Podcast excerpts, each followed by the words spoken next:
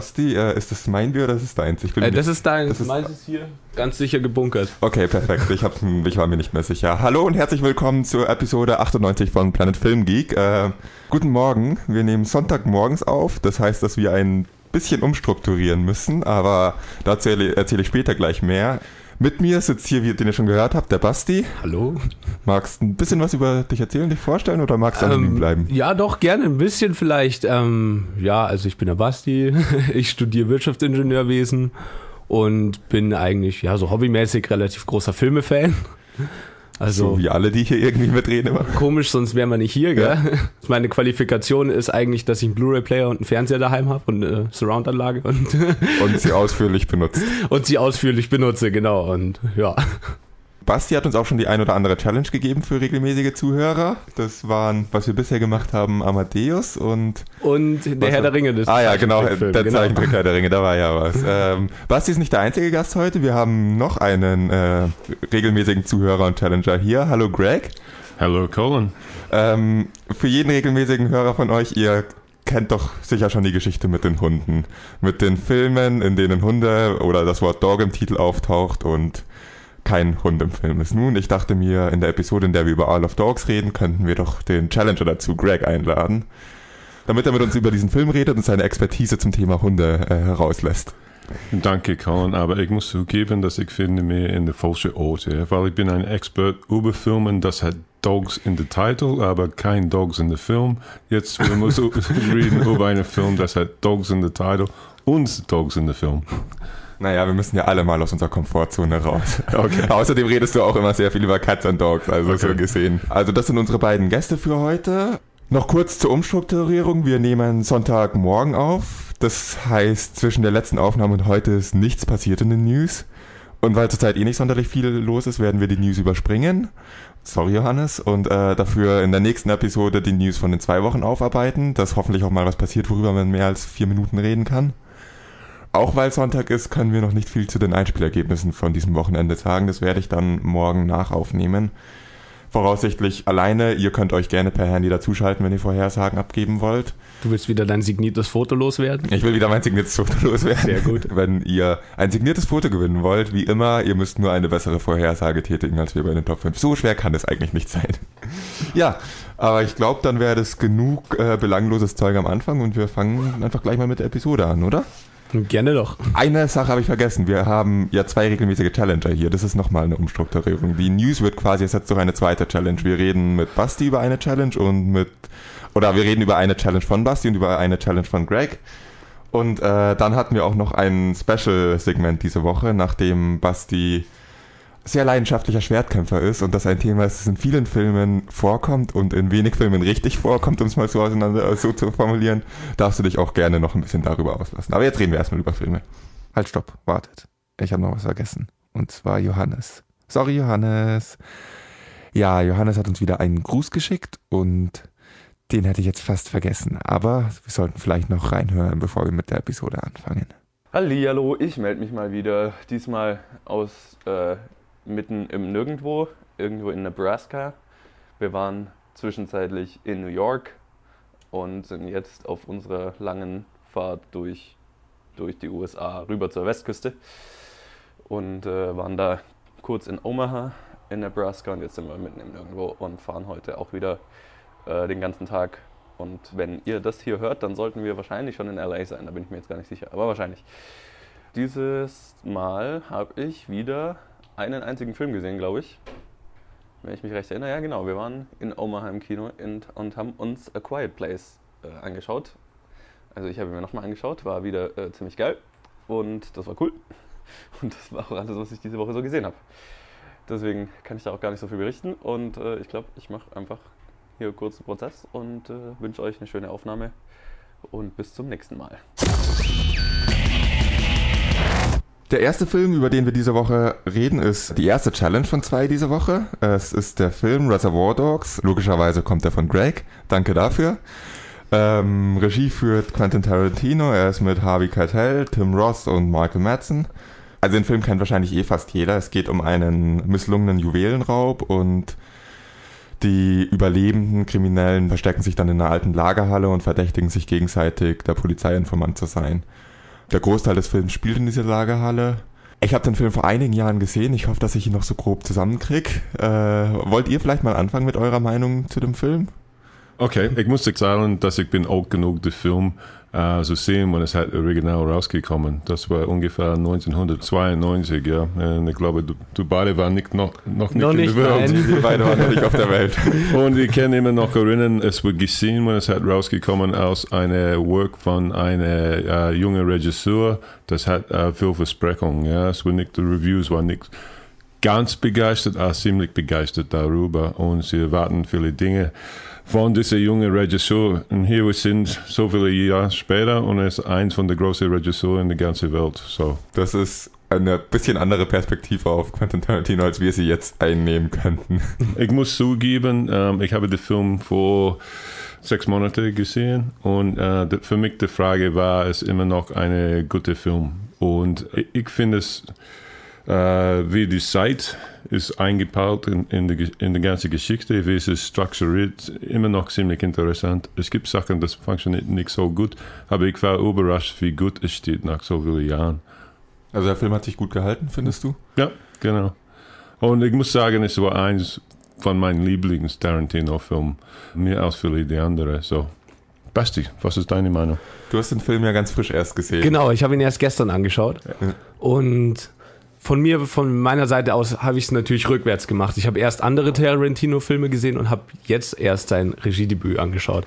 Also in den ersten 15 Minuten hat man ganz, ganz stark gemerkt, dass es von Tarantino ist. Einfach allein dieser ganze Anfangsdialog, wo sie dort beim, beim Essen sitzen, das ist einfach sein Stil. Und das ist eigentlich auch gleich das, wo ich am Anfang schon Probleme damit hatte, weil dort, okay, dort wird halt in einer Tour nur geflucht und äh, miteinander geredet, aber so das ist eigentlich das, was mich irgendwie an Tarantino auch immer ein bisschen stört, dass das ein bisschen zu viel ist in sich. Also die, die Dialoge von Tarantino sind nicht so ganz deins. Genau, richtig, ja. Also vor allem eben diese Anfangssequenzen und das kommt natürlich im Film noch öfter vor, dass halt sehr viel über sehr belanglose Sachen geredet wird und da geht es eigentlich nur darum, so vulgär wie möglich zu sein. Habe ich Ich immer hab- das Gefühl.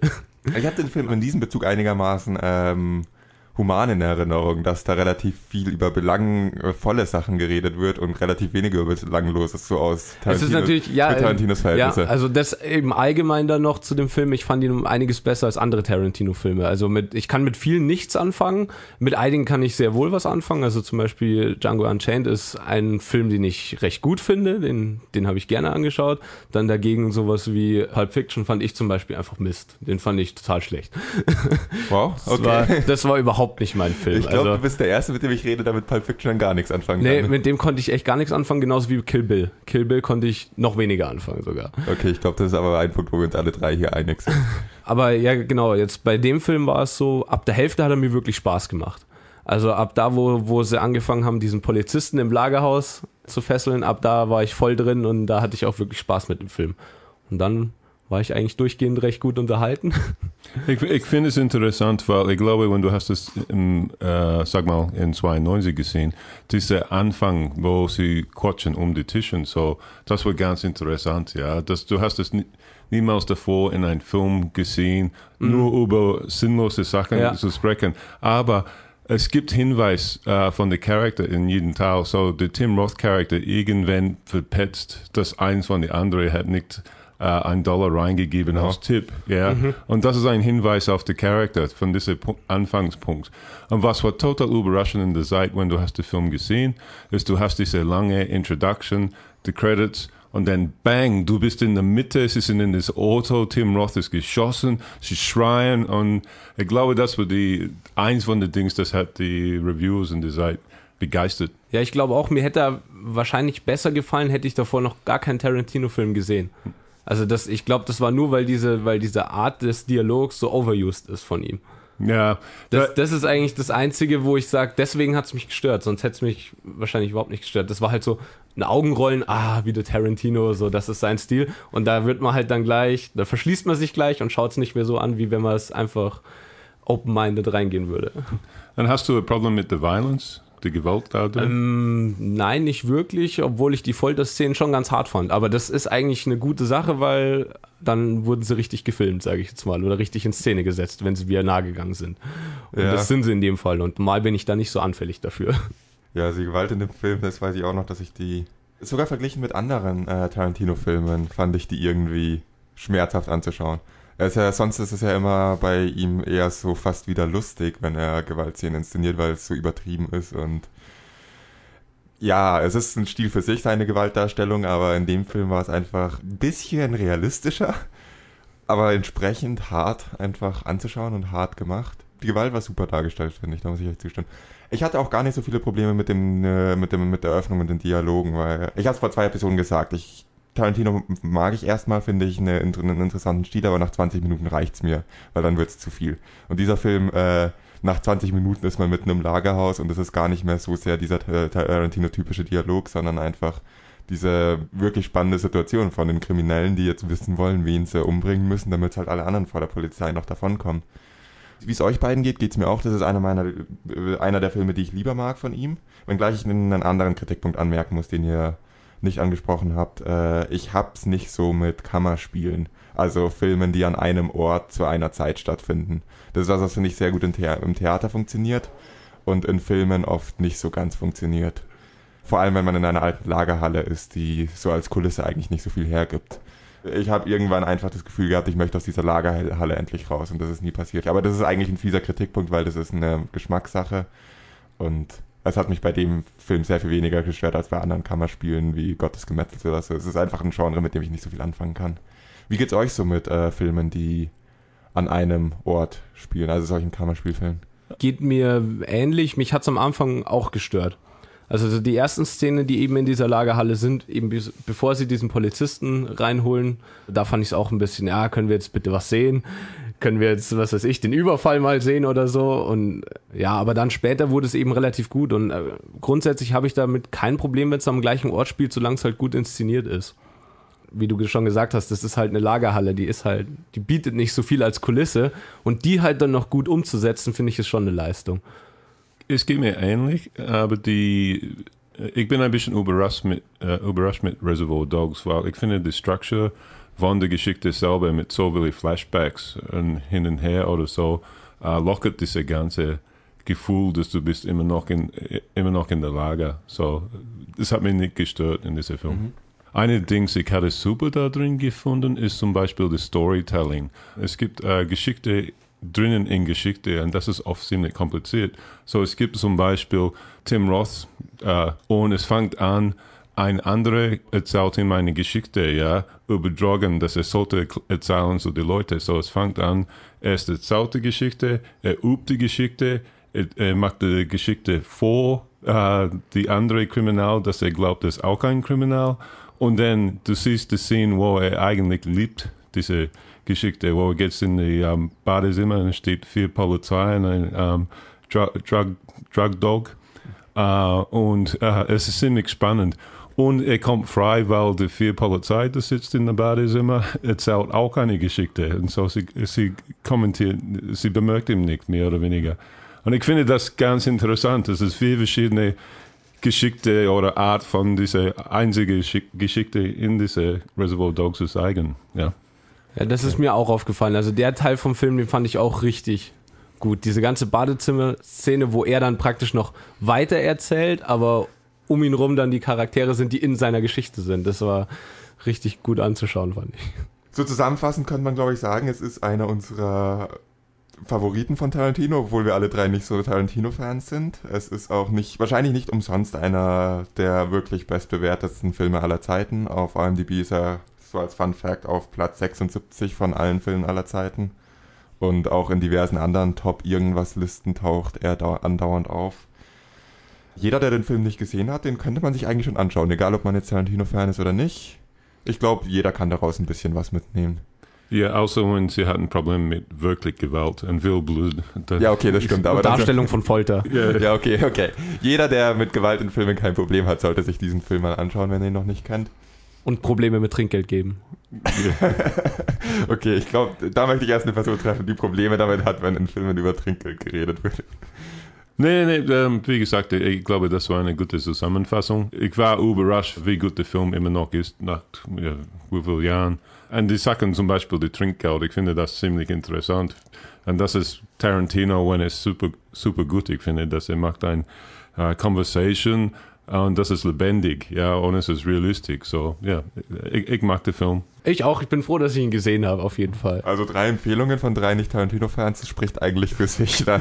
ja, dann machen wir gleich weiter mit der nächsten Challenge, oder? Ja, die nächste Challenge kam dann von dir, Basti. Es ist der Film Macbeth von Justin Kurzel, oder ich bin mir nicht ganz sicher, wie man ausspricht der auch Assassin's Creed gemacht hat danach, was nicht unbedingt äh, das glorioste ist, mit Michael Fassbender, Mario Cotillard und Jack Madigan. Es geht in dem Film um Macbeth, logischerweise. Also die Story ist eins zu eins die Macbeth-Story. Da muss man jetzt nichts groß zusammenfassen. Ich würde wieder fragen, wer von euch mag anfangen? Wer, wer mag loslegen und seine Meinung zum Film geben? Colin, wie wär's mit dir? Ich habe die Challenge Stopp. gegeben. Stopp, da fällt mir ein. Wir haben, wir haben jemand, der, die, der anfangen wollte. Und zwar hat Johannes aus den USA mit seinem Handy eineinhalb Minuten zu diesem Film aufgenommen, die ich hier kurz einspielen wollen würde. Jo, und da bin ich wieder. Und ich weiß nicht, irgendwie, die Challenge diese Woche ist ja anscheinend ein bisschen anders. Ich habe es jetzt nicht so ganz, also ich weiß jetzt nicht so ganz, was Colin macht. Ich weiß nur, dass er einmal äh, den Film Macbeth besprechen wird, den ich gesehen habe. Damals, als er im Kino lief, nämlich 2015 war das, glaube ich. Ähm, und wollte da kurz meine Meinung zu abgeben. Und irgendwie meine Meinung zu dem Film ist so ein bisschen beeinflusst von der Art und Weise, wie ich den Film gesehen habe, weil ich war da im Kino und hatte den ganzen Film lang eine ziemlich nervige Schulklasse hinter mir sitzen, was fucking ätzend war, weil die die ganze Zeit gequatscht haben. Und ja, also ich fand den Film ganz gut. Ähm, visuell ist er halt wahnsinnig beeindruckend umgesetzt und äh, Michael Fassbender und Marion Cotillard als äh, Hauptdarsteller war natürlich sau cool. Storymäßig kann ich mich jetzt nicht mehr so erinnern und ich hatte auch das, ich hatte so ein bisschen in Erinnerung, dass er sich ein bisschen gezogen hat. Ähm, aber er war halt visuell äh, extrem geil anzuschauen, deswegen ähm, hatte ich es damals definitiv nicht bereut, ihn zu schauen. Aber ich glaube, eine detailliertere Meinung könnt ihr dann sowieso zu dem Film geben. Ähm, deswegen bin ich da mal gespannt, wie ihr ihn dann jetzt, jetzt so fandet. Ja, ich kann mich Johannes erstmal so grob anschließen. Ich glaube, Johannes hatte zwar mehr Spaß mit dem Film als ich, aber man kann nichts gegen die visuelle Leistung dieses Films sagen. Jede einzelne Einstellung ist, sieht aus, als hätte man da zwei Tage lang dran gearbeitet und die Farben sind wunderschön. Vielleicht ein bisschen viel Nebel, aber vor allem gegen Ende des ja, Films. Ja, vor allem gegen Ende. Und manchmal hat es mich ein bisschen gestört, wie, äh, wie krass die Farbkorrekturen in die eine oder andere Richtung gezogen wurden. Aber das ist eigentlich eher nebensächlich. Die, er ist einfach unglaublich schön anzuschauen. Nicht nur von den Kameraeinstellungen, auch die Kostüme wirken auf mich total schön. die kannst du wahrscheinlich besser beurteilen, ob die historisch akkurat sind oder nicht. Aber womit ich ein bisschen Problem hatte, ist die Zugänglichkeit des Films. Also ich habe ihn ja, Greg, wir haben ihn ja damals sogar gemeinsam im Kino gesehen, als er rauskam da habe ich mich ziemlich gelangweilt im Kino. Da bin ich gar nicht, damit hatte ich gar keinen Spaß. Die Zugänglichkeit, die dieser Film seinen Zuschauern bietet, ist einfach quasi nicht existent. Entweder man kennt Macbeth schon und hat sich wirklich schon mit Shakespeare beschäftigt und seinen Dramen, oder man hat halt nicht wirklich eine Ahnung, worum es geht. Und für mich war das letzterer Fall und ich habe halt irgendwie gedacht, cool, ein Film, der auch noch visuell cool aussieht, der mir vielleicht mal einen Zugang zu dieser Geschichte bietet, die ja nicht ohne Grund so bekannt ist, wie sie ist, aber im Kino war ich dann enttäuscht davon, dass es halt nicht zugänglich ist für einen Nicht-Theater-Freak wie mich oder jemand, der sich mit Shakespeare nicht so auskennt. Und äh, wir haben ihn ja dann nochmal angeschaut jetzt vor der Aufnahme und da fand ich es dann schon ein bisschen besser, da, als ich wusste, was auf mich zukam, konnte ich mich besser mit dieser, mit der Geschichte und der Erzählweise anfreunden, aber ich bleibe dabei, es ist nicht gerade eine zuschauerfreundliche Weise zu erzählen. Und ja, der, der Zuschauer muss sich schon sehr mit, diese, mit diesem Film auseinandersetzen wollen, um überhaupt mitzukommen, zu verstehen, worum es geht und überhaupt Gefallen an diesem Film zu finden. Weswegen es mich nicht wundert, dass die Schulklasse hinter Johannes die ganze Zeit geredet hat. Es ist natürlich eine, eine künstlerische Entscheidung gewesen, den Originaldialog zu lassen. Aber ob das dann wirklich heutzutage in einem Film bei viel, bei vielen Zuschauern gut ankommt oder eher dafür sorgt, dass man den Film nicht so einsteigen kann, das ist halt eine Frage, die ich in den Raum stellen würde. Wie ging es euch damit? Als ich den Film das erste Mal gesehen habe, also ich vorneweg, ich kenne mich mit Shakespeare auch eigentlich gar nicht aus. Ich kannte Macbeth davor überhaupt nicht. Ähm, ich habe vor Jahren schon mal eine Shakespeare-Verfilmung gesehen und zwar Der Kaufmann von Venedig. Der ist irgendwie Ende der 90er oder Anfang der 2000er kam der raus. Und der war auch, glaube ich, recht nah am, am Originaltext. Aber der hat mir auch sehr gut gefallen. Also ich, ich stehe irgendwie auf so Filme, die einfach mit dem Originaltext arbeiten. Auch ich muss da gar nicht alles verstehen dran. Bei Macbeth habe ich auch nicht alles verstanden, vor allem weil ich ihn natürlich in, auf Englisch geschaut habe. Und als nicht-Native Speaker, ich glaube selbst als Native Speaker ist es ähm, schwer genug. Ein eigenes Völkchen. Das auch, obwohl ich den schottischen Akzent gar nicht so schlimm finde dort. Also da habe ich in Schottland selber schlimmere Erlebnisse gehabt um mit Leuten. Aber es ist halt doch eine Art, äh, eine sehr äh, theaterhafte Art zu sprechen und äh, das ist halt schon schwer zu verstehen. Aber ich muss bei diesem Film nicht alles verstehen, gerade weil er so visuell so schön ist, habe ich das, ähm, war es mir teilweise egal, wenn ich auch, was weiß ich, zwei Minuten vom Film nicht verstanden habe. So war mir egal, ich habe ihn trotzdem angeschaut und hatte meinen Spaß damit. Und äh, mit jedem Mal, wo ich ihn anschaue, verstehe ich natürlich mehr und habe jedes Mal auch irgendwie mehr Spaß damit. Ja, also bei dem Film finde ich es auf jeden Fall wichtig, dass man ihn auf irgendwie einem großen Fernseher mit gutem Sound und so weiter hört und schaut, weil ich glaube, sonst geht einem wirklich sehr viel verloren, weil sonst schaut man sich halt nur den Text runtergelesen an und dann ist es vielleicht nicht so interessant. Ja, aber insgesamt hatte ich eben sehr viel Spaß damit und auch als Nicht-Shakespeare-Fan sehr viel Spaß damit. Wo ich natürlich was zu motzen habe, sind die Kostüme und sind so ein paar Sachen. Ja, genau. Ich fand sie schön. Ja, also es, es geht nicht darum, ob es jetzt wirklich schön ist. Natürlich sieht es ein bisschen, es sieht ganz gut aus. Viele Sachen sind auch sehr schön, zum Beispiel, dass meiner Meinung nach sehr hochwertige Stoffe hergenommen wurden für alle Kostüme. Also man sieht wirklich, das ist Wolle, das die anhaben. Äh, das kann man so leicht nicht faken. Aber halt wieder den Hauptcharakter in eine Lederrüstung zu stecken und ihm ein Schwert auf dem Rücken zu schnallen, das ist halt einfach. Dazu kannst du später gleich deinen ja, aber das, das braucht man nicht, genau. und sonst, also was ich sehr spannend fand, ist äh, einfach der Endkampf zwischen Macbeth und dann diesem anderen Thane der ist, ist einer, meiner Meinung nach, einer der besser, äh, bestszenierten, äh, inszenierten ähm, Schlusskämpfe, die ich bis jetzt gesehen habe. Auch genau. dazu würde ich sagen, kommen wir später nochmal drauf zurück und stellen genau. mal den Schwertkampf hinten an und genau. fragen mal, Greg, äh, wie ging es dir mit dem Film?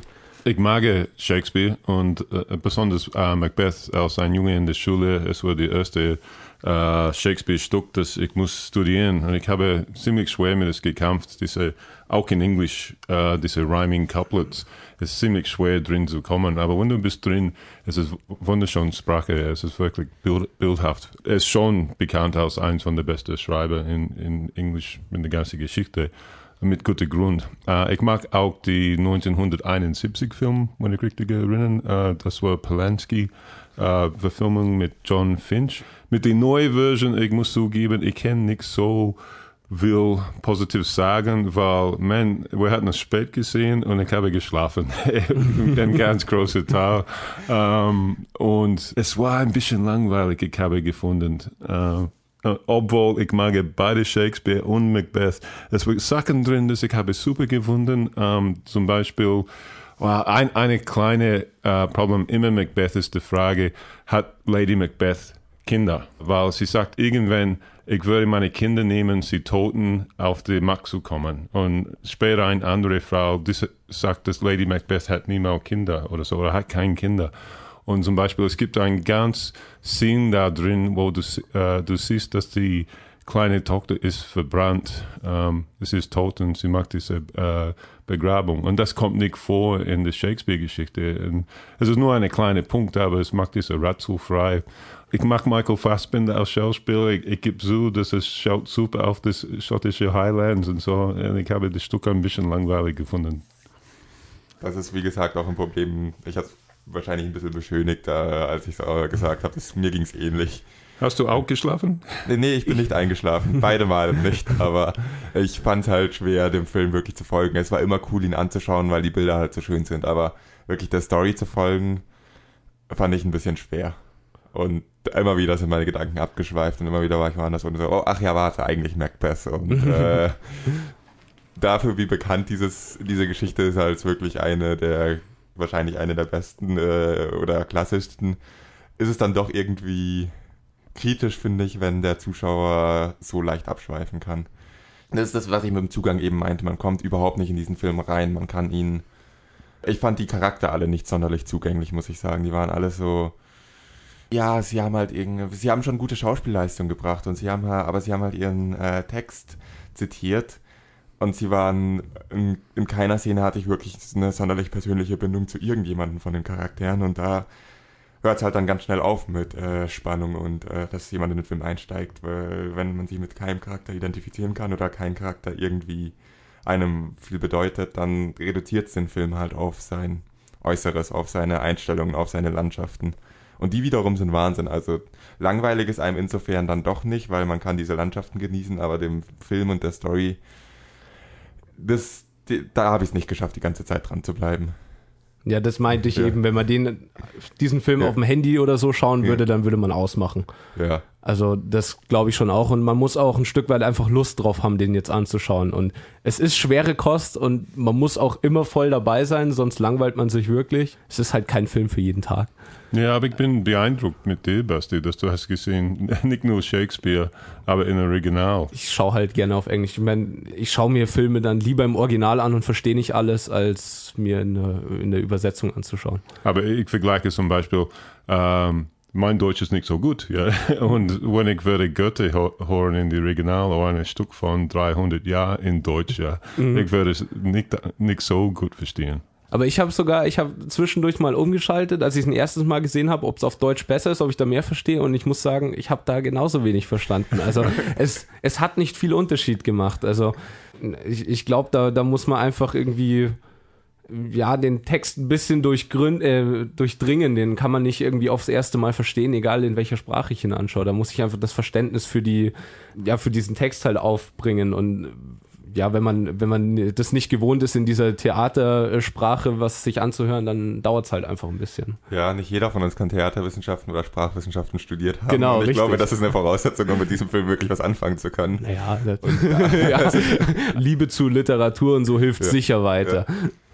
Du wolltest etwas sagen über die Kostüme. So, hast du einen Hintergrund mit Kostümen oder so? Ähm, also eher hobbymäßig ja. bei mir. Also ich befasse mich halt hobbymäßig recht viel eben mit ähm, Geschichte. Vor allem eben mittelalterliche Geschichte, frühmittelalterliche Geschichte. War schon immer irgendwie mein Ding und äh, mache inzwischen auch Reenactment. Also wo wir, wir praktisch äh, als Gruppe in historischen äh, Gewandungen rumlaufen und unsere Klamotten selber machen und uns eben mit sowas beschäftigen. Und das ist halt ein Stück weit experimentelle Archäologie. Ich ziehe mir das Zeug selber an und versuche so zu leben wie damals und ähm, versuche auch, wenn ich irgendwas Neues baue oder so, versuche ich das auch eben nur mit den Hilfsmitteln von damals zu machen. So, mit dieser, wir hatten ein nettes Segway gemacht zu sprechen über die Kampfszene, ja? Genau, richtig. Basti, wie hast du die Kampfszene gefunden? Mit den Kämpfen in Macbeth bin ich eigentlich insgesamt relativ zufrieden. Es sind dann eher wirklich die Kostüme, die mich stören. Also eben sowas wie, äh, der Hauptcharakter hat äh, eine Lederrüstung an, wo man, also erstens Lederrüstung ist schon mal so ein Problem, weil es nicht belegt ist, dass es sowas überhaupt gab damals zumindest in der Zeit. Und dann zweitens sieht man halt einfach, dass es total dünnes Leder ist mit so Lamellen drauf einfach. Und das Was für Zeit meinst du, dass der Film hat stattgefunden? Also es soll wohl im 11. Jahrhundert spielen. Zumindest ist das historische Vorbild von Macbeth aus dem 11. Jahrhundert. Das Stück selber ist natürlich aus dem 17. Jahrhundert, glaube ich. Also es gibt natürlich zwei Wege, in die ich inszenieren kann. Entweder inszeniere ich so, wie man sich im 17. Jahrhundert vorgestellt hat, dass sie im 11. Jahrhundert rumgerannt sind. Das würde aber natürlich sehr viel von der Mode aus dem 17. Jahrhundert beeinflusst sein. Oder ich sage, ich gehe voll on 11. Jahrhundert, aber da muss halt da alles stimmen.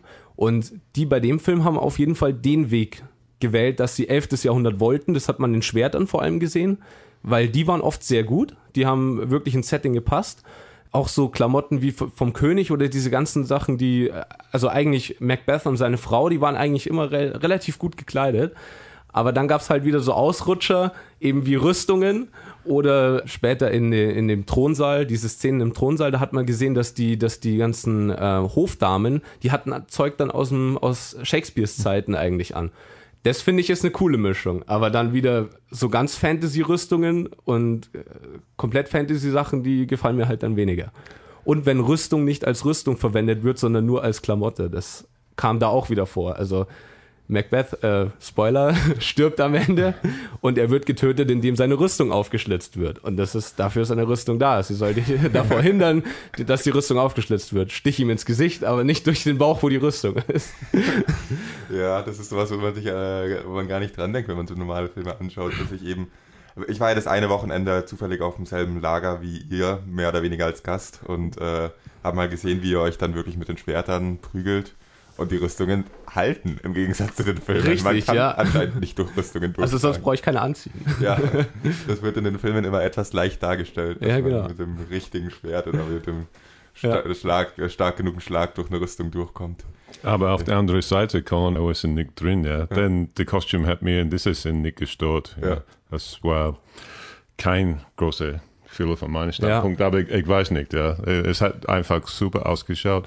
Eine andere Dinge, ich habe gut in den Film gesehen, war eigentlich die Kampfszene. Vor allem diese Endszene, dieser Endkampf, der war auch, da war auch emotional wirklich was dabei. Also da hat man wirklich mitgefiebert. Jetzt nochmal aufs Thema Musik bei diesem Film zu kommen. Ich fand die Musik auch oder den Soundtrack dort richtig gut, der dahinter stand. Und der hat auch sehr viel zum Endkampf dann wieder beigetragen, weil einfach die Musik gepasst hat, da die ganze Stimmung gepasst. Das eben, um dann gleich aufs nächste zu kommen, Schwertkampf im Filmen, die sind um einiges besser, wenn sie halt so inszeniert werden, ist es nicht so wichtig, ob die Techniken oder so, ob da alles richtig ist, sondern da ist man halt einfach, fiebert man mit und ist dabei und da rückt das andere ein bisschen in den Hintergrund. Und das ist halt, glaube ich, oft in Filmen nicht, dass ähm, der, der Kampf nicht richtig inszeniert ist und deswegen auffällt, dass die Technik von den Leuten schlecht ist. Basti, ich gebe zu dir deine nächste Film-Challenge. Du musst die Macbeth von 1971 angucken Oh, und so eine Be Beurteilung geben über die Kampfszene da drin. ja, okay, mache ich. Alles klar, jetzt vergeben sich schon die Hörer untereinander Challenge. Das finde ich super. Ja, lass uns kurz noch ein Fazit zu Macbeth äh, bringen und dann Macbeth sein lassen. Und du, ihr habt jetzt eigentlich schon super übergeleitet Genau. zu unserem äh, Special-Segment diese Woche, dass wir Ja. über Schwertkämpfe in Filmen generell reden können. Habt ihr noch Schlussworte zu Macbeth oder soll ich das irgendwie zusammenfassen? Äh, du kannst es zusammenfassen, aber, aber nach dieser Besprechung, ich werde es mir nochmal angucken und schauen, ob ich ähm, vielleicht ein bisschen Hasch darauf, aber Das ist doch schon mal positiv. Also, Von mir ist es einfach eine klare Empfehlung für Leute, die äh, mit Shakespeare sowieso was anfangen können oder die halt auch mal einen Film anschauen wollen, äh, in dem sie ein bisschen nachdenken müssen, wo man dranbleiben will. Und ich denke, es ist sicher einfacher, Macbeth anzuschauen, als zu lesen. Also, Das stimmt auch, wer ihn eh, äh, wer eh damit sich befassen muss, glaube ich, ist eine sehr gute Sache. Ja, wie ihr rausgehört habt, man muss halt wirklich wollen. Man muss sich damit wirklich äh, auseinandersetzen wollen und man muss die Fähigkeit haben, an dem Film dran zu bleiben. Es ist nicht, jetzt mache ich zur Entspannung äh, mal einen Film an und hole mir ein Bier aus dem Kühlschrank, sondern es ist eher, jetzt mache ich mal einen Film an, nehme meinen Notizblock und meinen Stift und schreibe mit, damit ich alles verstehe. Genau. Und, äh, also es ist anstrengend, aber es ist, ähm, ich glaube, dass wenn ich ihn jetzt auch noch mal und noch mal sehen würde, dass ich ihn jedes Mal besser fände, weil je mehr ich dann wirklich Zugang zu finde. Aber was man von Anfang an super finden kann, ist einfach die technische Seite daran, wie schön dieser Film aussieht. Das ist rein vom Visuellen einer der schönsten Filme, die ich seit langem gesehen habe und das ist eigentlich auch schon mal eine Empfehlung wert. Dennoch, ihr müsst wissen, worauf ihr euch einlasst und erwartet keinen leichten Film. Aber damit leiten wir doch über zu, ähm, zu das, worüber du eigentlich die ganze Zeit reden möchtest. Beziehungsweise jede Diskussion, die wir haben über Filme, endet irgendwann in diesem Thema. Das ist richtig. ich spiele erstmal noch kurz eine Trenner. Ja, es geht, wie, ihr schon, wie wir schon angekündigt haben, um Schwertkämpfe. Wie ihr rausgehört habt, ist Basti äh, jemand, der selber gern Schwert in die Hand nimmt und sich eine Rüstung anzieht und möchte, dass die Rüstung hält und nicht aufgeschlitzt wird wie in Macbeth. Und kann wahrscheinlich Schwertkämpfe in Filmen äh, von einem ganz anderen Standpunkt beurteilen, als es jetzt äh, nicht so erfahr- Schwertkampf erfahrene Leute wie Greg oder ich oder die meisten Zuschauer könnten. allgemein erstmal einfach, also was ich mache, das ist jetzt eben was, das ist abseits vom Reenactment.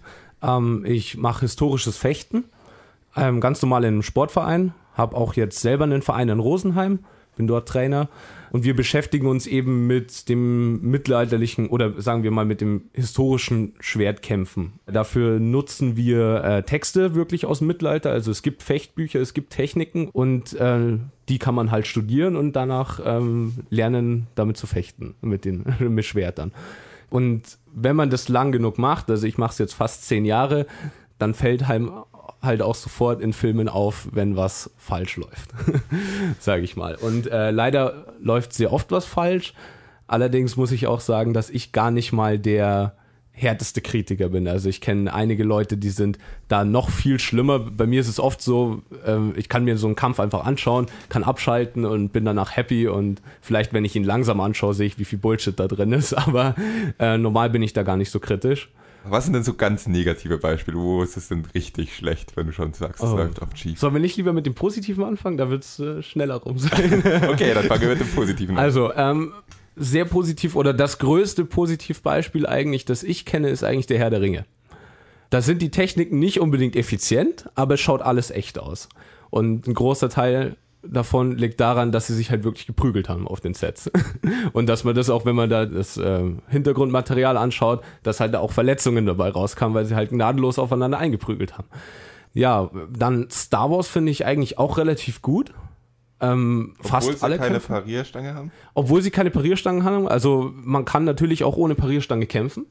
Das äh, geht. Allein die Blocks, die sie machen, also wenn ich mit der Spitz zum Boden Richtung Boden pariere zum Beispiel, dann brauche ich kein Parier, weil da habe ich keine Gefahr, dass die Klinge mir in die Hand rutscht. Wenn ich dann aber aufrecht pariere, also so, dass die Spitze nach oben zeigt, dann wäre ein Parier ganz gut. genau, aber ähm, da finde ich, das geht eigentlich recht gut, vor allem weil die Kämpfe auch sehr schnell sind. Also das ist eigentlich so ein Kritikpunkt, den ich allgemein habe. Ähm, es wird zwar oft bemängelt, dass in den, in den Star Wars Prequels, dass da so schnell gekämpft wurde und so überchoreografiert, aber da bin ich wohl einer der wenigen, der sagt, ne, das stört mich eigentlich gar nicht, weil umso schneller sie sind, desto realistischer ist es, weil wenn man sich mal Schwertkämpfe anschaut, die sind schnell. Äh, wo man Kritik üben könnte natürlich ist, dass sie so lange dauern. Das würde beim normalen Schwertkampf nicht sein. Andererseits sind Jedi. Also da dürfen sie das.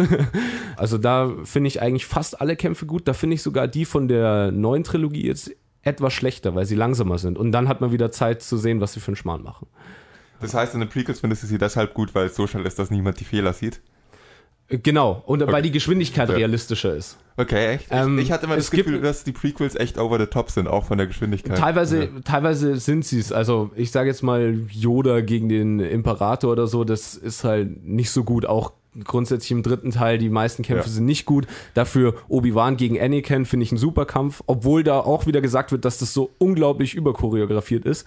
Aber man muss dran denken, die beiden kennen sich sehr, sehr gut. Und ich kenne das auch von mir, wenn ich mit meinem Trainingspartner kämpfe, mit dem ich sonst jedes Mal trainiere, dann sagen alle, die außen rum sind, das ist ein Schaukampf, was ihr macht. Einfach weil man weiß, was der andere gleich macht. Und da funktionieren dann plötzlich Techniken nicht, die beim anderen funktionieren würden, weil mein Gegner sofort weiß, was kommt. Oder eben andersrum, es funktionieren Techniken, die nirgends funktionieren würden, weil ich weiß, wie er reagiert. Verdammt, ich wollte wirklich den Obi-Wan gegen Anakin-Kampf kritisieren und dich dazu zwingen, mir das gut darzulegen. Aber mit dem Argument hast du mich. Genau. Mit dem Argument hast du mich Ja, wirklich. also da finde ich eher, kann man so Imperator gegen Mace Windu und so, das kann man eher kritisieren. Welchen Kampf ich auch sehr gut finde, ist in Troja, ähm, wo ähm, Achilles gegen Hector kämpft. Der Kampf, der ist auch wieder, der berührt einen auch wieder emotional, da ist man voll dabei, da fiebert man mit und man sieht halt endlich mal einen guten Einsatz von Speeren. Einfach, das ist wieder was, das könnte ich auch in Macbeth auch wieder kritisieren. Jeder Hansel hat ein Schwert, aber das konnte sich keiner leisten. Also, wo sind die Speere? Speere ist die billigste Waffe, die es gibt. Im Mittelalter hat jeder ein Speer mitgenommen. Und ein Schwert ist eine Sekundärwaffe. Man hätte allen einfach nur Speere geben können und aufeinander losschicken und dann wäre es genauso lustig gewesen. Und man kann mit Speeren coole Sachen machen. Und das ist eigentlich bei Troja re- recht gut, weil da sehr viel Speere eingesetzt werden. Wie ist ein Film wie Braveheart dann? Äh, auch eher schlecht, sage ich jetzt mal. also, ähm, da stört es auch wieder nicht so viel. Ich glaube, ähm, das Schlimmste sind Zweikämpfe. Weil die sind auch am schwersten zu inszenieren. Einerseits will ich filmisch, dass der so lange wie möglich braucht, damit ich Spannung erzeuge. Andererseits dauert halt ein Zweikampf nicht lange. Also wir reden davon maximal eine Minute, vielleicht, wenn sie umeinander kreisen, maximal, was weiß ich, fünf Minuten, bis einer tot ist. Aber in Filmen hauen sie ja, was weiß ich, eine Minute lang aufeinander ein, ohne dass was passiert, ohne dass irgendwer trifft. Und es wäre halt im echten Leben nicht so. Das, äh, glaube ich, sieht man recht gut an, an asiatischen Filmen, an so Samurai-Filmen, ähm, vor allem auch die älteren, die erzeugen auch Spannung und haben dann nur einen ganz kurzen Kampf dabei, weil einfach sehr viele so Psychospielchen mit drin sind. Mein Gegner steht vor mir und sie umkreisen sich eigentlich nur und dann kommt es eigentlich nur zu einem Schlag und der eine ist tot. Das ist natürlich auf die Spitze getrieben, aber das ist eigentlich fast, mehr braucht man eigentlich nicht. Ein Schlagwechsel, zwei Schlagwechsel und dann ist vorbei. Was ist denn ähm, so der häufigste, oder was wäre in einem schlechten Zweikampf in einem Film der häufigste Todesgrund? Welcher Fehler kommt am häufigsten vor, wo du dir denkst, gut, da müsste man doch jetzt einfach nur da und da durchstechen? Ähm, Wenn man das irgendwie für Laien logisch erklärt. also, das ist eigentlich das Leichteste wieder am Beispiel von Star Wars, diese äh, Lightsaber-Moments, wo sie einfach ihre Schwerter aneinander klatschen und dann einen Dialog führen und beide einfach nur drücken und versuchen stärker zu sein. Und das passiert ganz oft in allen möglichen Filmen, wo einfach nur gegeneinander gehauen wird und dann wird gedrückt und wird nur geschaut, wer stärker ist. Das ist eigentlich das Schlimmste, was es gibt, weil in dieser Situation hat jeder der Kämpfer so viel Zeit zu überlegen, was könnte er als nächstes machen. Oder sagen wir es so, wenn mein Gegner stark ist und stark auf mich einschlägt, dann lasse ich ihn halt einfach durch, gehe zur Seite und schlage ihm dann hinten eine rein, weil er an mir vorbeirennt. Und das ginge in jeder dieser Situationen. Und wenn ich halt einfach nur Kraft mit Kraft bekämpfe, dann neutralisiert sich's wieder. Also ich muss Kraft mit Schwäche bekämpfen und Schwäche mit Kraft. Und wenn man eigentlich auf das, ein bisschen nur schaut, dann äh, merkt man recht schnell in Filmen, wo es dann unrealistisch wird und wo man sagt, okay, das kann auch gut sein. Also das sind dann die Szenen, wo dann am besten noch fünf, äh, fünf Sekunden lang Nein geschrien wird. Und, genau, ja. richtig, ja, ja. Also ganz schlimm finde ich sogar die, Game, äh, die äh, Kämpfe aus Game of Thrones. Okay. Die Zweikämpfe, die sind, vor allem wo Jamie Lannister involviert ist, die sind meistens richtig, richtig schlecht. Allein schon die Schwerthaltungen. Also, das ist grausam anzuschauen. Warum de- denkst du, das liegt sehr? Was sie hatten so viel Geld in der Hand genommen für die Production von dieser. Du meinst, dass sie konnte eine gute ähm, Advisor kriegen oder so? Könnten sie eigentlich wunderbar. Also es gibt auch, es gibt inzwischen sehr viele YouTube-Kanäle, die sich damit befassen, weil halt natürlich wir von den historischen Fechtern eine recht kleine Community sind und die schreien natürlich recht laut, damit sie auch gehört werden. Der Pool von Leuten wäre da, da müssten nur die Filmschaffenden müssten halt an diese Leute rantreten und sagen, werd du mal unser Choreograf. Also es gibt auch schon gute Beispiele auf YouTube, wie ein gute, äh, filmisch gut inszenierter, realistischer Kampf aussehen soll. Da komme ich dann mal wieder von der filmemacherischen Seite und gebe jetzt mal ein paar Gegenargumente, auch wenn ich eigentlich dafür bin, dass die realistisch aussehen sollten. Es ist einfach schwer, realistischere, realistische Kämpfe cineastisch darzustellen. Es ist einfach Unterschied, es ist ein Unterschied, ob ein Kampf realistisch und cinea oder cineastisch ist. Oft geht es in nicht mal unbedingt in dieselbe Richtung. Und die Frage ist, ist, was ist in einem Film wichtiger? Meine Antwort wäre natürlich, man sollte einen Mittelweg finden. Man sollte dann einen guten Mittelweg finden. Und momentan ist das Gewicht zu sehr bei cineastisch. Ja. Aber was mir auch aufgefallen ist, als ich versucht habe, eure Kämpfe zu filmen, das ist verdammt schwer. Das, man sieht einfach nichts. Ja, das stimmt, ja. Also, aber ich bin trotzdem der Meinung, es geht. Also Es geht. jetzt mal als Beispiel, wenn man sich anschaut, wie zum Beispiel in den 60er Jahren in Actionfilmen äh, Schusswaffen hergenommen wurden. Ja. Also wie, wie untrainiert die Leute damals waren. Und das sieht jeder, wenn er jetzt sich einen James Bond von damals anschaut, wenn sie da mit ihrem Sturmgewehr dastehen und irgendwie wild in der Gegend rumschießen. Und wenn man das jetzt vergleicht mit John Wick zum Beispiel, der halt einfach ein Training bekommen hat, dann sind es halt zwei Welten. Und in John Wick sind die Kämpfe trotzdem gut inszeniert. Ja, und das sind halt Schusswaffen, aber das ist eben deswegen, weil jeder irgendwie damit was anfangen kann und jeder jetzt auch durch äh, die heutigen Medien und so äh, weiß, wie sowas auszusehen hat. Und das, finde ich, fehlt einfach noch in, dem, in den Köpfen von den, von den Filmemachern äh, bei, bei Schwertkämpfen, dass es halt richtig aussehen muss. Es muss ja nicht richtig sein. Also ich kann es dann trotzdem filmisch gut inszenieren. Es muss auch nicht so schnell sein. Ich kann es auch langsamer machen. Aber die Technik an sich muss stimmen. Und das finde ich, sieht man recht gut, diese Entwicklung. Und ich glaube auch, dass diese Entwicklung aber in Sachen Schwertkämpfen auch noch kommen wird. Also, wenn man jetzt das vergleicht, vor 30 Jahren, wie sahen da Actionfilme aus, wie haben die Leute da Waffen gehandelt, im Gegensatz zu jetzt, das glaube ich, können wir so auf Schwertkämpfe übertragen und mal in 30 Jahren nochmal drüber reden. Also, vielleicht abschließend, Colin, wir können uns gerne mal zusammensetzen und versuchen, einen äh, realistischen Kampf filmisch richtig zu inszenieren. Ja, nee, ich, ich glaube dir auch wirklich, dass es, eine, dass es möglich ist, äh, dass es wohl cineastisch als auch realistisch ist. Das ist nur schwerer. Und das ist der Mehraufwand, bei dem sich viele Leute denken, der wird sich oft nicht lohnen. Was ich persönlich schade finde, was wahrscheinlich viele Leute, die man, oder eure ganze Szene schade findet und das zu Recht. Es ist mal wieder so ein Fall von, es wird halt so gemacht, also passt, also machen wir es auch so. Ist, Genau, die Box-Office-Zahlen stimmen trotzdem. Ja, genau. genau. Game of Thrones schaut jeder, egal ob die Kämpfe scheiße sind oder nicht. Wie du gesagt hast, in den, den 80ern hat es auch niemand gestört, dass in Predator Leute nicht mit Waffen umgehen können, aber Genau, ja.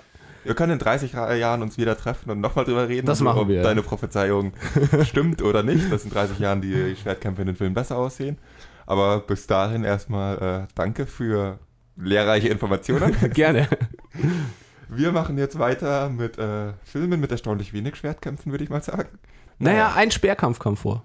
Okay, okay. ja, wir machen weiter mit dem Kino der Woche. Ja, und jetzt sind wir wieder in unserem altbekannten Programm drin. Jetzt gibt es keine Exkurse mehr und wir reden über die Filme, die diese Woche rauskamen. Ähm, das sind zwei, die wir gesehen haben. Isle of Dogs und Rampage. George! George! George! Ganz ruhig. Aha. Okay, okay. Oh, sehr witzig. Das war sehr witzig. Wir sind alle schwer beeindruckt. Ja, ja. Du und ich lachen über deinen Witz, okay? Dieser Kollege hier, er nicht lachen. Er weinen. Ja, ja. Das Gegenteil von lachen. Connor, du kannst wieder aufstehen. Bist du da hundertprozentig sicher? 100 Pro, du kannst aufstehen. Und gucken, ob du dir die Windeln gemacht hast. Na los. Ja, Rampage. Auf Deutsch Rampage Big Meets Bigger. Von Brad Payton, der auch San Andreas gemacht hat, mit Dwayne The Rock Johnson, Naomi Harris äh, und Malin Ackerman. Die Synopsis, sind große CGI-Kämpfe, irgendwo dazwischen The Rock. Es war grob der Versuch, ein Computerspiel mal wieder zu verfilmen. War bestimmt einer der teuersten Ja, äh, Computerspielverfilmungen. ja, wahrscheinlich. Aber ernsthaft, nee, was ist die Handlung von dem Film? Wie würdest du sie beschreiben? Ähm, ja, Handlung. Ähm, ich würde vielleicht mal damit anfangen, was sich die Drehbuchautoren äh, dabei gedacht haben. ja, fangen wir an. Ähm, die haben sich gedacht, okay, wir brauchen äh, ein gro großes Krokodil, einen großen Wolf und einen großen Affen in der Stadt. Wie kriegen wir die dahin? Ja, Ähm, setzen wir eine böse Corporation, die, die mit Genau, richtig. Das ist irgendwie das Leichteste. Irgendeine böse Firma, das läuft immer. Äh, der Staat ist natürlich gut. US-Militär ist sowieso unfehlbar. Und Ex-Marines sind moralisch äh, unantastbar. Ja, ja, genau, genau. Dieser, Genau. dieser vor allem Ex-Marine-Turn-Zoologe ist so, Genau. so ein typisches äh, The Rock-Ding. Also, Ja. boah. Dieser Film war ein bisschen schmerzhaft, um es so zu sagen. Die Handlung lässt sich auch ganz gut zusammenfassen mit meinem Lieblingszitat aus diesem Film. Von der Oberbösewichtsfrau, die einfach meinte, ganz krieg ich es nicht mehr zusammen. Es ging darum, wie sie die Tiere, die in der Wildnis rumlaufen, jetzt diese riesigen Tiere in die Stadt kriegen. Und sie hat gerade ihrem äh, Ko- ja, Mitbösewicht erzählt, ja, dazu brauchen wir ein Funksignal, auf das sie reagieren. Und hat sie gesagt, glücklicherweise hat unser Gebäude die stärksten Antennen der Welt. Bezeichnend für diesen Film. Einfach, was gerade passt, worauf wir gerade Lust haben, das passiert. Genau, ja. Dieser Film hat mit anderen Worten eigentlich keine Handlung, keinen Spannungsbogen. Es hat einfach nur große Tiere, die irgendwie in der Stadt rumlaufen und Sachen kaputt machen. Und nicht mal da waren sie originell. Die haben aus Kong einen Shot 1 zu 1 geklaut. Und das war der coolste Shot im Film. Und Kong war nicht mal ein sonderlich cooler Film. Ihr hört, Ja. ich bin nicht wirklich positiv gestimmt. Ich habe einen Anwärter auf schlechtesten Film des Jahres. Ich fand diesen Film deutlich schmerzhafter, sogar als Fifty Shades of Grey. Und das will was heißen. Also allgemein muss ich sagen, ich habe mich jetzt in dem Film nie gelangweilt. Echt? Also das, das muss ich sagen. Es ist, es ist so richtig was gewesen, wo man Kopf abschalten kann. Ich habe sehr oft mit den Augen gerollt, aber ich habe mich nicht gelangweilt. Also ich würde ihn jetzt nicht so als überschlechten Film kategorisieren, aber doch relativ schlechter Actionfilm. Die erste zwei Drittel des Films waren schlimm. Das in der Stadt fand ich ganz lustig, wo sie sich alle gefotzt haben. Ähm, am Ende war noch ein emotionaler Moment dabei, der dann auch vernichtet wurde. Und ja, da war ich wirklich im Film, wo ich gesagt habe, oh, das tut Ja. mir jetzt leid. Ja, das war wirklich so der einzige emotionale Moment Genau. im Film. Und er Fand ich wurde dann zerstört. Ja, das ist. Äh, aber Ja. das war. Ich glaube, ich habe jedes Mal hatte jedes Mal innere Schmerzen, als äh, der Charakter von The Rock ähm, den Mund aufgemacht hat. Ich auch, ja. Weil das ist Extrem. selbst für seine Charakter. Also ich muss dazu sagen, ich möchte ihn jetzt nicht irgendwie runtermachen. Ich finde ihn einen unglaublich sympathischen Typen, wenn man sich Interviews von ihm anschaut. Nur hat er normalerweise Rollen, die alles andere als sympathisch sind. Und das war einer der schlimmsten, in denen ich ihn bisher gesehen habe. Also das geht mir ähnlich bei The Rock. Äh, ich finde ihn auch unglaublich sympathisch. Er kann für mich grundsätzlich überhaupt keine ernsten Rollen spielen. Er Nö. kann für mich grundsätzlich gar nicht schauspielern. Beste Rolle von ihm meiner Meinung nach in Die Mumie 2, weil er dann nämlich nur auf Ägyptisch redet. Und da versteht man nichts, da ist alles cool. Okay, den Film habe ich gar nicht gesehen. Echt? Nee, da, den sollte man sich schauen. Der ist nämlich ganz cool, weil da sieht man The Rock, da ist er auch noch nicht so breit und ähm, da sagt er halt nicht viel. Und alles auf Ägyptisch und dann ist es so, ja, äh, interessiert mich nicht. Ja, gut. Und äh, daher kenne ich ihn auch ursprünglich. Und alles andere finde ich, vielleicht in Komödien finde ich ihn manchmal ganz witzig, aber selbst bei so Actionfilmen funktioniert er für mich überhaupt nicht. Vor allem Ja. allein schon der Anfang, wie sie versuchen, diese, diese Bindung zwischen ihm und dem Affen aufzubauen. Wenn man sich im Vergleich dazu die neuen Planet der Affen anschaut, ja? Ja. Und da den ersten Teil, wo über einen ganzen Film eine Beziehung zwischen einem Affen und einem Menschen aufgebaut wird. Alle mit nachvollziehbaren Gründen, warum mutiert dieser Affe jetzt, ja? Alles nachvollziehbar. Und dagegen diesen Film, wo dieser Film versucht, innerhalb von drei Sätzen die gleiche Beziehung aufzubauen und den gleichen Status quo herzustellen.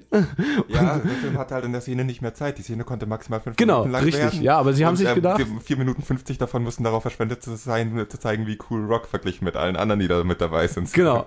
Und Also- das ist auch dann schon wieder die nächste Kritik, ist der Affe an sich. Also das hatten wir bei Planet der Affen, war es ein überintelligenter Affe, weil er ein Mittel bekommt. Deswegen lernt er so viel, deswegen äh, versteht er Menschen so gut.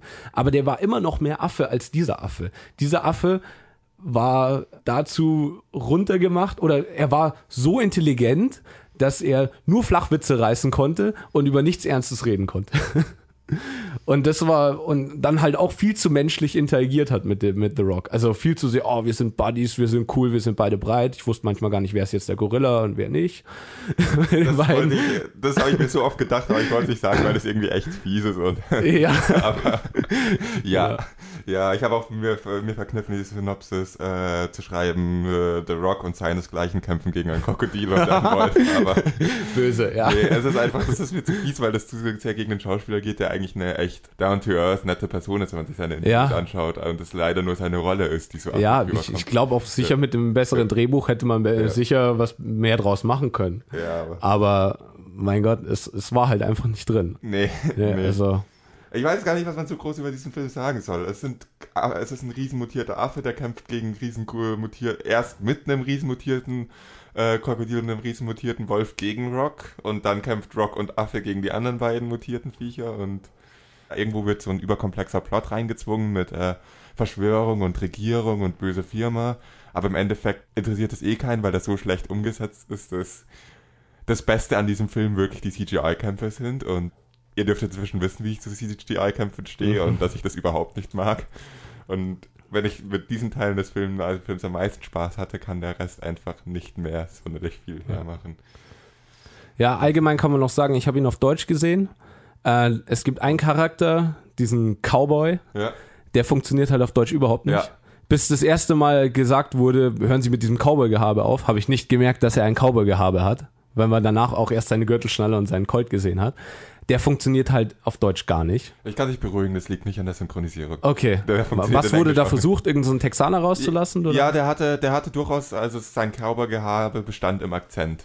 Und in äh, ich bin cool und ich bin hart, aber das hat doch eh jeder in dem Film.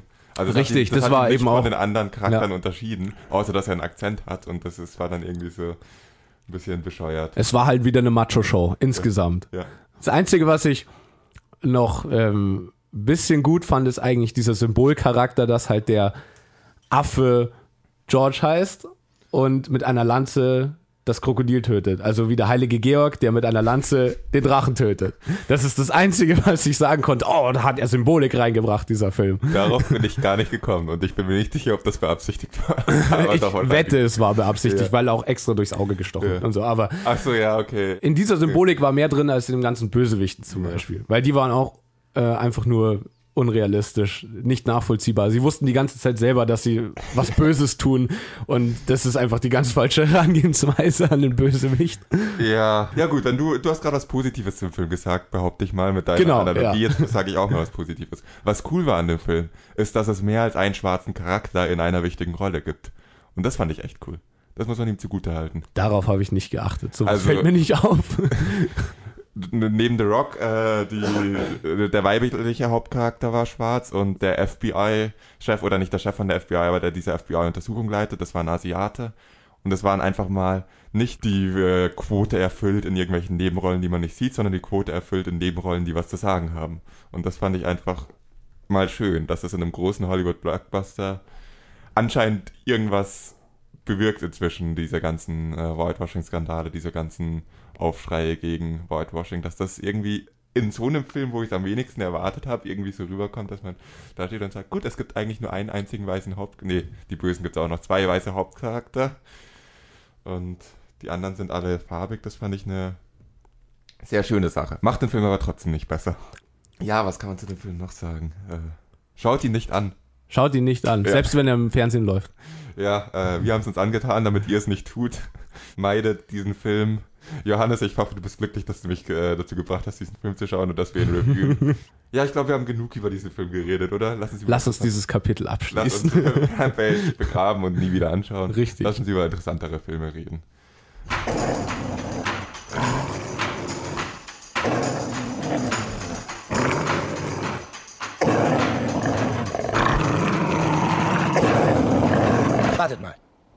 Bevor wir uns angreifen und in Stücke reißen wie ein Rudel Wahnsinniger, werfen wir doch erstmal einen Blick in den Sack und sehen nach, was drin ist. Vielleicht lohnt sich der ganze Stress gar nicht. Ich weiß nicht, was meint ihr? Ich bin echt nicht Könnte sicher. sein, Vielleicht. Gut. Ein ranziger Apfelkern, zwei wurmstichige Bananenschalen, schimmlige Reiswaffel, vertrocknete Gurke, Büchse Sardinengräten, Eierschalen, alter, matschiger, verfaulter Magen, übersät mit Maden. Okay, lohnt sich.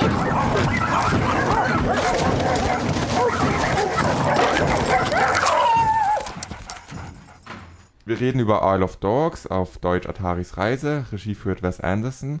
Mit Brian Cranston, Edward Norton, Scarlett Johansson, äh, Francis McDormand, Bill Murray, ganz vielen bekannten Leuten. Die Synopsis ist, nachdem alle Hunde auf eine Müllinsel verbannt wurden, reist ein kleiner Junge dorthin, um seinen früheren Hund wiederzufinden. Wir haben jetzt gerade recht lang geredet. Greg, magst du anfangen? Das ist eine äh, noch eine Wes Anderson Geschichte, wo es gibt besonders Farbe und diese sehr platt ausgesprochene Sprachen von Anderson. Das Problem, das ich hatte ab und zu mit Anderson, er äh, schreibt es ein bisschen zu viel, aber ich finde den Film echt super wegen der Hunde. Und der Hunde war so super gemacht. Und das war der zweite Film, ich tausche mir nicht, dass er hat gemacht mit Stop Motion. Und hier in diesem Film, die Stimmen, dass er hatten, sag mal, Murray aus einem Hund oder äh, Norton aus einem Hund, funktioniert super. Und diese Hunde sind auf dieser Insel.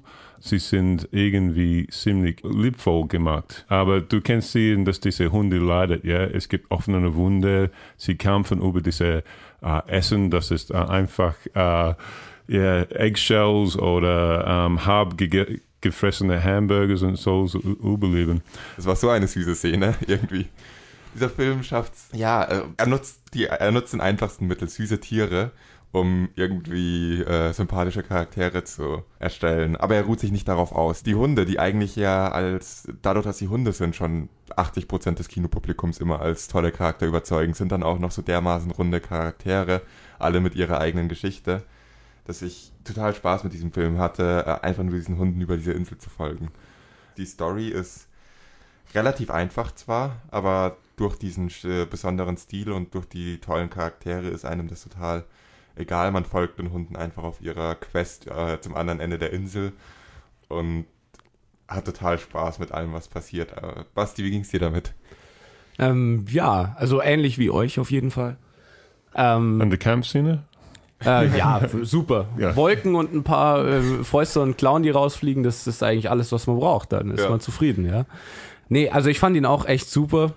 Mir hat äh, der ganze Stil gefallen. Also ich mag auch so Stop-Motion-Filme, so aus, aus so Knetfiguren, finde ich super.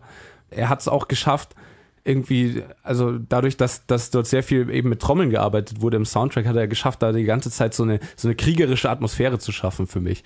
Also es war die ganze Zeit, okay, wir sind alle ernst und deswegen ist es lustig und wir sind harte Typen und deswegen sind wir lustig oder harte Hunde. genau. Und auch so das ganze Setting fand ich super. Also auch, dass alle Menschen Japanisch geredet haben und alle Hunde halt Englisch. Sodass man diese Sprachbarriere hat. Also Ja. man, es hat mich zwar teils gestört ein bisschen, dass ich das Japanisch dann nicht verstanden habe und keine Untertitel drunter waren, aber das ist eigentlich genau das, was ja der Film will, dass ich mich in die Lage der Hunde reinversetze und nicht in die der Menschen. Das fand ich ein unglaublich cooles Stilmittel, dass das japanisch war. Es hat genau das bezweckt. Man hat sich mit den Hunden identifiziert und man hat die Menschen aber verstanden. Ich fand es einfach super, weil du die ein, so das Grundlegende verstehst. Was will, was wollen die Menschen, wie fühlen sie sich, aber nicht die Details. Ja. Und das war einfach ein extrem süßes Detail, das dazu geführt hat, dass man sich mit den Hunden noch besser identifizieren kann. Wo die Hunde war vielleicht zu viel identifiziert, weil ich, ich fand ke- fast kein Menschenfigur in dem Film sympathisch. Auch der, Außer den Jungen? Nee, den fand ich auch nicht. Also das muss ich auch sagen, den Okay. fand ich auch nicht sympathisch. Ich fand, mir ging's sehr ähnlich wie dir, Greg. die ganze Menschheit, das menschliche Gefühl kommt von den Hunden. Ja? Sie kommen aufeinander, schauen, dass es geht einander gut und so weiter. Und es macht es, die ganze Geschichte macht es ein bisschen komisch, ja, weil er, er baut diese Welt und eigentlich diese Welt ist ziemlich deprimiert. Du bist auf diese äh, Waste Island und es geht durch eine Landschaft. Ich glaube, es gibt ein ausgefallener Funpark, es gibt eine Golfkurs, das gibt's nicht mehr, es ist äh, äh, gewusstet. Es gibt ein Nuclear Power Plant, Forschungscenter für Tiere oder so. Tierversuche. Ja, genau. Und es ist alles ziemlich deprimiert. Aber es schaut super aus. Obwohl es ist alles gerottet, weil Wes Anderson macht diese besondere Welt da drin. Eigentlich ist eine Kritik auf die Welt, dass die Menschheit heute baut, ja. Aber es kommt nicht wirklich rüber, weil das schaut super aus. Ja, ich fand schon, dass die Kritik auch rüberkam.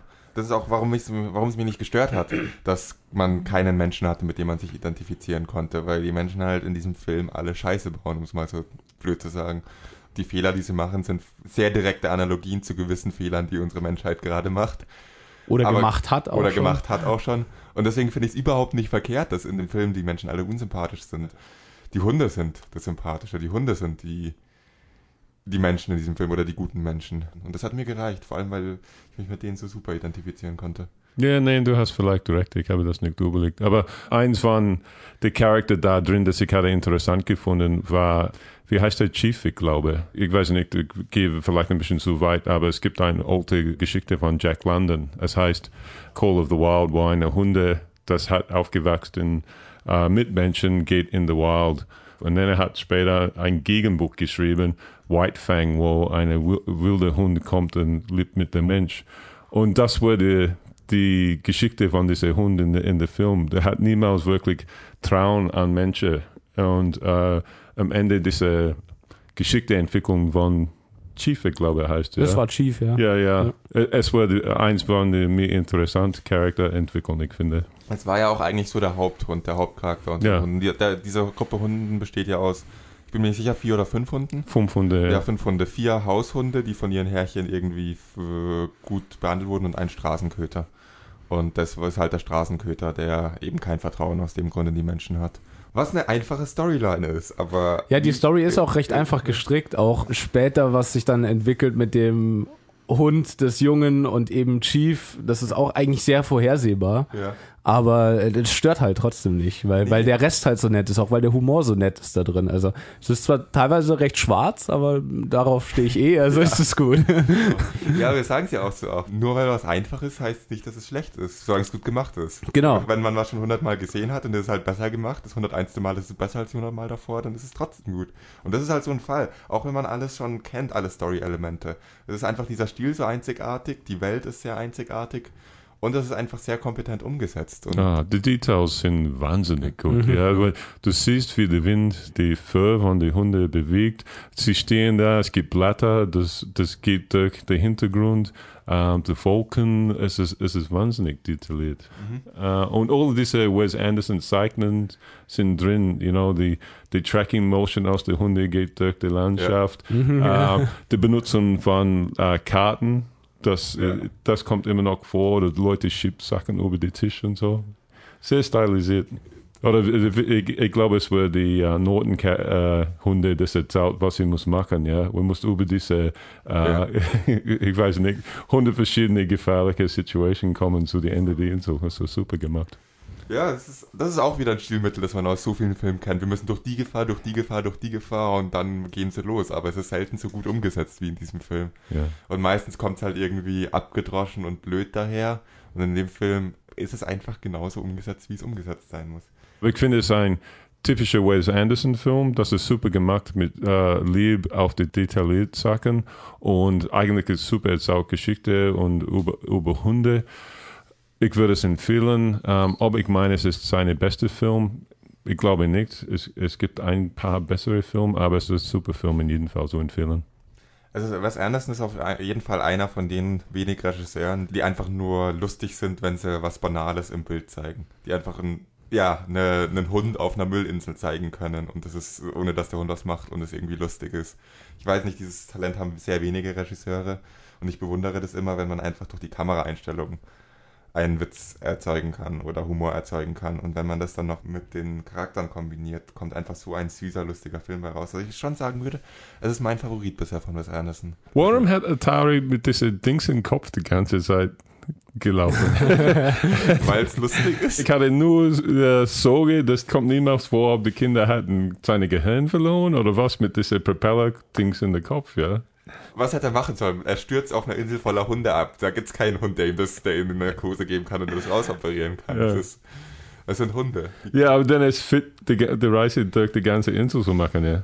Ja, jetzt äh, begeben wir uns auf Level des Nit Nitpickings, was ich Nitpicking. normalerweise ich betreibe. Also ja, du hast recht, aber Aber eins, eins von den anderen coolen Szenen, ich finde es super gemacht, war die Operation in dem Krankenhaus. Am, Oh ja, die am war Ende. super. Das war so super gemacht. das ist Wahnsinnig einfach so ein bisschen dieser absurde Wes Anderson-Humor noch mit rein.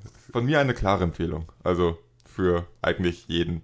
Egal. Wenn ihr mit solchen Filmen nicht anfangen könnt, schaut ihn trotzdem an. Vielleicht könnt ihr danach mit solchen Filmen anfangen. Meinst du, meinst du, dass Wes Anderson Film ist lustig für Kinder? Nein. Ich glaube, dass der Humor an Kindern vollkommen vorbeigeht und dass Kinder sich dann einfach langweilen in dem Film. Obwohl, obwohl was der Hund macht, ist ziemlich interessant und dass sie sprechen und so. Ja, aber da gibt's da gibt's kinderfreundlichere Sachen damit. Also gibt's dieselbe mit äh, einem Humor, den auch Kinder verstehen in vielen anderen Filmen. Cats and Dogs zum Beispiel. den, den Film müssen wir noch ansprechen. Oh, wir hatten das nicht gesprochen, Wir oder? haben nicht Cats and Dogs angesprochen und wir werden jetzt nicht noch eine halbe Stunde darüber reden. ja, aber ich glaube, dass Wes Anderson hat auch diese Theorie, dass Cats sind einfach Pose. So. Ja, Katzen sind böse. Dass Katzen nur Poser sind, das sieht man in dem Film auch ganz gut, weil sie machen nichts. Ja. Die Menschen machen was und die Katzen sitzen nur daneben und am Ende sind sie sogar mit im Gefängnis. Ja. Das fand ich übrigens sehr gut. da musste ich sehr lachen. Und dass Hunde halt wieder die Retter sind. Und Natürlich, ist ja auch so. So als okay. Hundemensch und äh, ja, nicht Katzenhasser, sondern Katzen weniger Liebhaber als Hunde, fand ich diesen Film super. Zusammenfassend, geht nicht in Rampage, geht in Isle of Dogs. Mehr gibt's dazu nicht zu sagen zu der Woche. Ein super Film, ein ziemlich grauenhafter Film. Jetzt überlegt euch mal, wofür ihr euer Geld und eure Zeit ausgeben wollt. Hoffentlich für Isle of Dogs.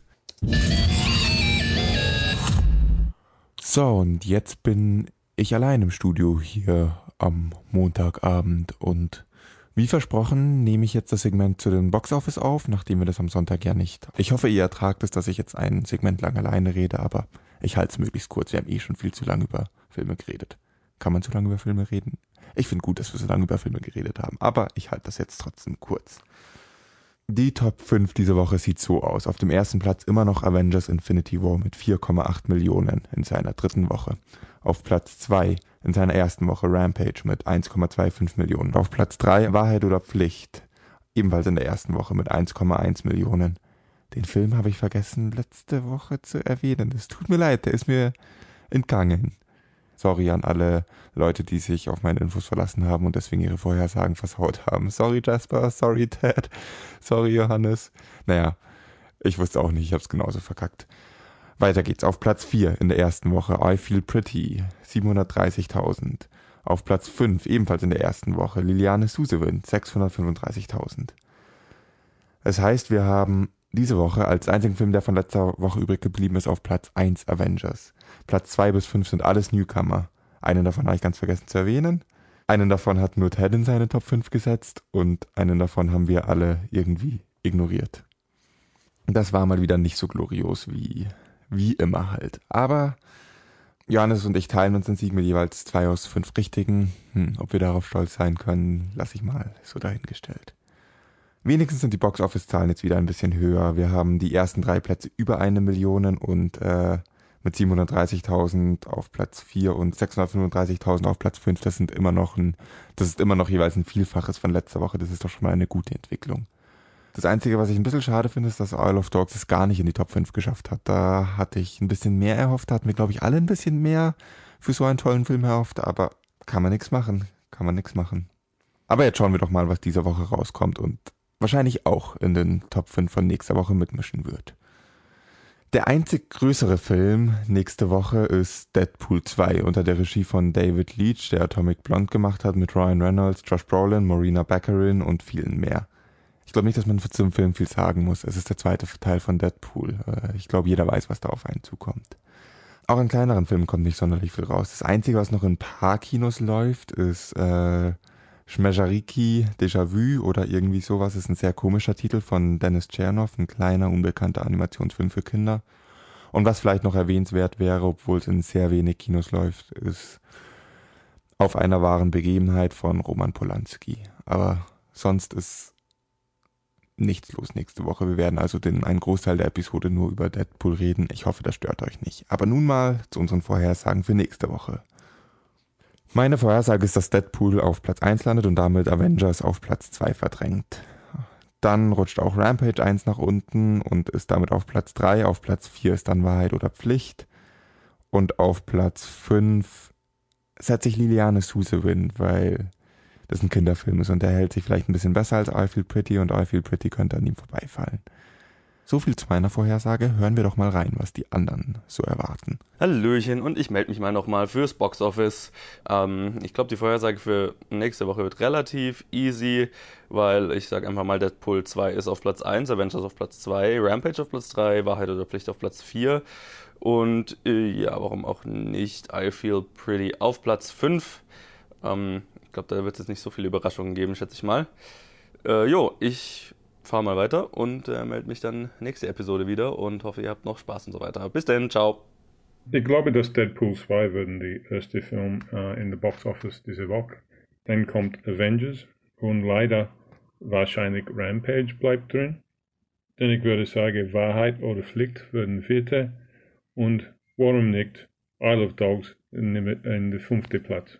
Leider hat Basti mir keine Vorhersage mehr geschickt. Er hatte gestern einfach zu viel zu tun und ich muss auch den Schnitt irgendwann beenden und die Episode hochladen. Also hat's leider nicht mehr hingehauen. Ich hoffe, es stört euch nicht zu sehr. Ihr habt ja immer noch die anderen drei Vorhersagen. Mal schauen, wer von uns recht behält. Und jetzt machen wir weiter mit der Bad Movie Synopsis. Dann sind wir jetzt bei unserem letzten Segment angekommen, der Bad Movie Synopsis. Ähm, die Regeln mal wieder in Kürze. Ihr beide kennt's ja schon. Ich fasse einen Film schlecht zusammen. Ihr dürft Ja-Nein-Fragen stellen und müsst draufkommen. Fangen wir an, oder? Seid ihr bereit? Bereit, ja. Bereit. Ein junger Mann rutscht in eine Gruppe politischer Extremisten rein, was ihn am Ende das Leben kostet. Ist es in Mittelerde? Nein. Ähm, spielt es, ist es äh, auf einer wahren Begebenheit? Nein. Ist Dwayne The Rock Johnson da drin? Nein. Nochmal die Synapsis bitte. Ein junger Mann rutscht in eine Gruppe politischer Extremisten rein, was ihn am Ende das Leben kostet. Okay, ähm, spielt es in der realen Welt? Ja. War der Film gemacht 2000 oder danach? Nein.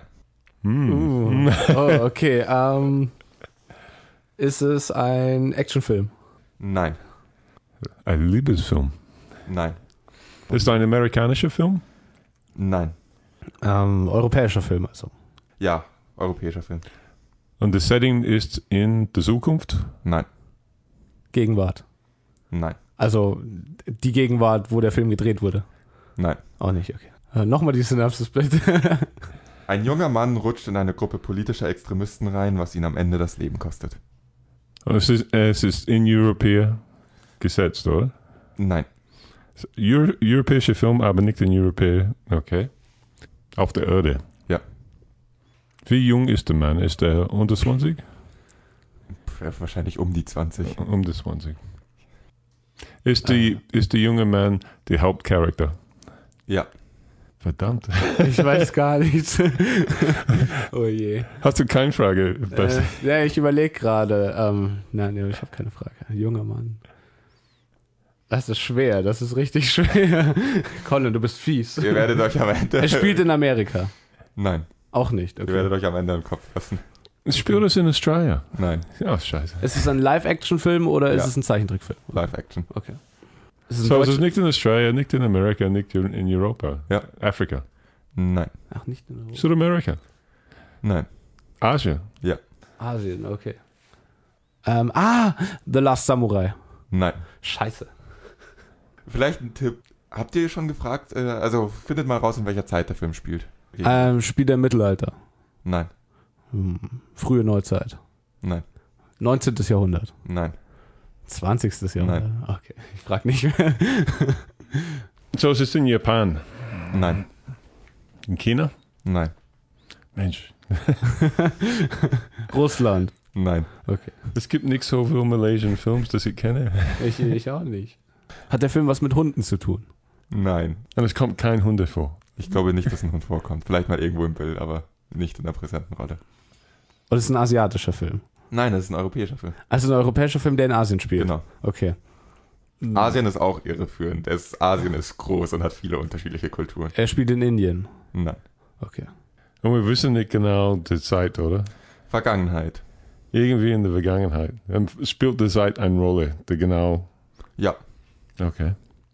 Ich weiß gar nicht. Es ist etwas zu tun mit dem British Empire in Asia. Nein. Mensch. Er spielt in der Antike. Vor Christus oder so. Nein. Alexander der Große. Er spielt, er spielt streng, okay, das ist ein ganz, ganz offensichtlicher Tipp. Er spielt streng genommen genau um Christus. Die Passion Christi. Nein. Um Christus. Christus. Das Leben des Brian. Genau. Aha, danke schön. oh je. Gut gemacht, Basti. Ah. Na, Asien hat mich total ja, irregeführt. Asien Das war ist, äh, der Mittelost oder so. Ja, Ja. ja. das gehört, rein geografisch zu Wow, right. Du, du klingst wie deine Bruder jetzt. ja. Ja, aber ich meine, ihr habt gefragt, ob es in Asien Aber warum ist denn Israel beim Eurovision Song Contest dabei? Warum ist Australia bei Eurovision? Ja, okay. Das ist ja Ehrengast, aber. Ja, dann vielen Dank fürs Zuhören. Ich hoffe, ihr hattet Spaß mit der Episode. Ähm, danke euch beiden, dass ihr dabei wart.